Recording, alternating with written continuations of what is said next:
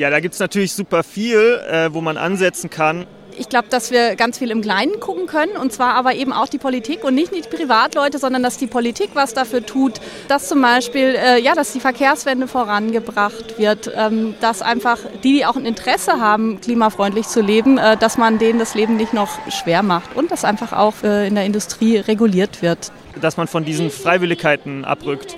I think governments needs to get tougher on companies and pass laws to actually regulate and not have a free for all uh, kind of uh, business model and business as usual can no longer be a thing pretty much.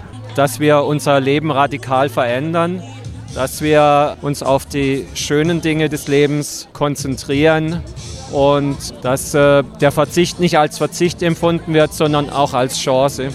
Damit das nicht nur als Verzicht ankommt, heißt es anders zu leben, kollektive Lösungen zu finden und die machen dann tatsächlich, glaube ich, auch einfach mehr Spaß.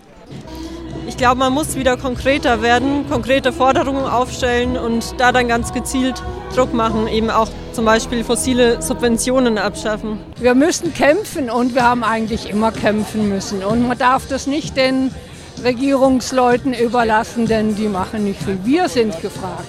Ich befürworte auch die letzte Generation. Anders wachen die Menschen nicht auf. Ne?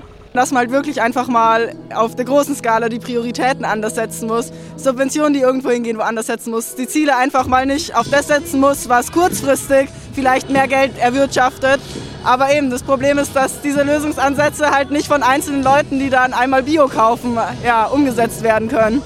Ich denke, dass es vor allem wichtig ist, dass man Angebote macht an die Leute, die ihre täglichen Entscheidungen treffen, damit es leichter ist. Ja, also dass die Politik sozusagen Richtlinien setzt, damit eine große Masse an Menschen wirklich was bewirken kann mit ihren Konsumentscheidungen. Ich finde erstmal natürlich den Ausbau von ÖPNV wichtig und dann halt auch den zugänglich zu machen für alle Menschen. Also man kann vielleicht darüber nachdenken, wieder so ein günstiges Ticket wie das 9-Euro-Ticket einzuführen oder vielleicht ja, tatsächlich wie in Luxemburg mal den ÖPNV kostenlos zu machen. Ich glaube, dann, das würde schon ziemlich viele Leute dazu bewegen, aus dem Auto auszusteigen und in den Zug zu steigen. Die Gelder sind da, die sind nur irgendwie bei einzelnen Leuten oder großen Unternehmen.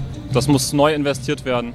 Ich gebe die Hoffnung nicht auf. Ich habe ganz viel, äh, kenne ganz viele Leute, die sich engagieren und das macht mir eigentlich einen ziemlichen Mut.